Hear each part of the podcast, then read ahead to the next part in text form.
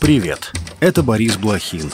Вы слушаете подкаст Inside Five, наш утренний короткий новостной бриф – Пять самых важных и интересных историй от инсайдера всего за несколько минут. Сегодня 22 февраля, четверг. История первая. Номер газеты «Собеседник» с портретом Алексея Навального на первой полосе изъяли из продажи в Москве. По словам журналистов издания, газета потеряла из-за инцидента около 300 тысяч рублей. Кроме того, в адрес сотрудников редакции поступали угрозы. В номере Навальному был посвящен весь первый разворот. В материале рассказывалось о его биографии, самых громких расследованиях и уличных акциях. Были напечатаны комментарии Дмитрия Муратова, Андрея Макаревича и Николая Сванидзе. Главный редактор издания Олег Ралдугин рассказал журналисту Александру Плющеву, что не сообщить о смерти Алексея Навального собеседник не мог. Здесь на самом деле вопрос не почему там у нас собеседник вышел на обложке, а почему он в других изданиях в России не вышел на обложке. Ну, как бы вы там к Навальному не относились, ну, хотя бы дань уважения к его мужеству. И э, заметить такое событие, ну, было просто невозможно. Газета «Собеседник» основана 40 лет назад и продолжает выходить в России, невзирая на репрессии против независимой журналистики. Среди героев ее публикаций были активистка Александра Скаличенко, музыканты группы Би-2, арестованные в Таиланде, и осужденная по статье за фейки об армии Ольга Смирнова.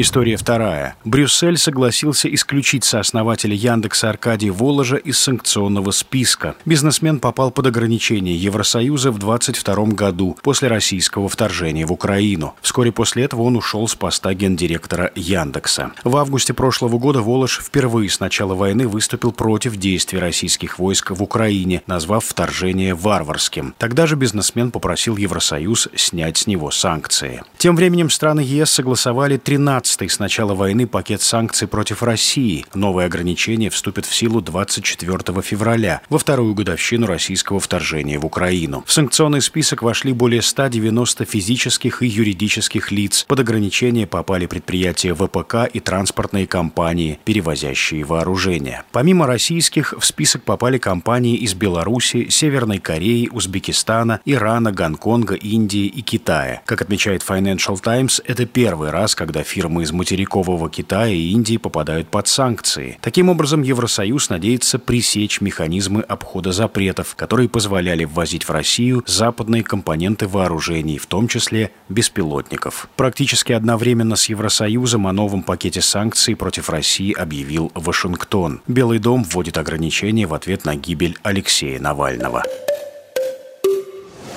История третья. Верховный суд признал законным отказ ЦИК зарегистрировать Бориса Надеждина кандидатом в президенты России. Комиссия ранее признала недействительными около 15% собранных в его поддержку подписей. Заседание суда длилось почти 10 часов. Свидетели, подписи которых признали недействительными, заявили, что оставляли подписи за кандидата. Суд, однако, к их словам, не прислушался. Сам Надеждин на заседание не пришел, так как уехал на отдых за границу. Ранее Верховный суд отклонил еще два иска политика к Центросберкому. Борис Надеждин был единственным кандидатом на пост президента, который занимал антивоенную позицию и выступал против политики Путина. Его кампания привлекла внимание после того, как у штабов кандидата начали выстраиваться большие очереди из желающих сдать подписи.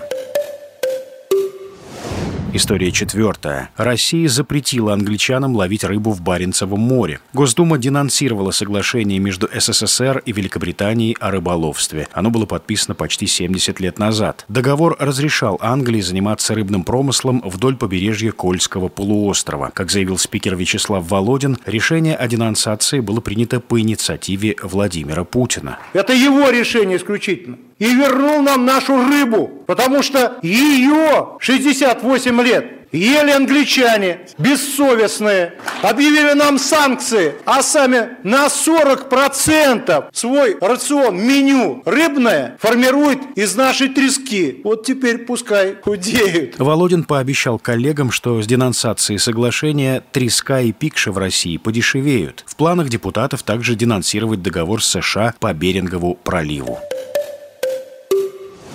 История пятая. Журнал «Тайм» опубликовал список претенденток на звание «Женщины года 24». Среди номинантов деятели науки, культуры и спорта, гражданские активистки. Как сообщило издание, в шорт-лист вошли женщины, которые помогают сделать жизнь на планете лучше. В списке актриса и кинорежиссер Грета Гервик, чей фильм «Барби» выдвинут на премию «Оскар». В перечне присутствует лауреат Нобелевской премии по экономике Клаудио Голден. Ее исследования посвящены роли женского труда в экономике. Всего в списке 12 кандидатур. Свой выбор журнал «Тайм» объявит в начале марта. И это все на сегодня. Это был подкаст Inside Five.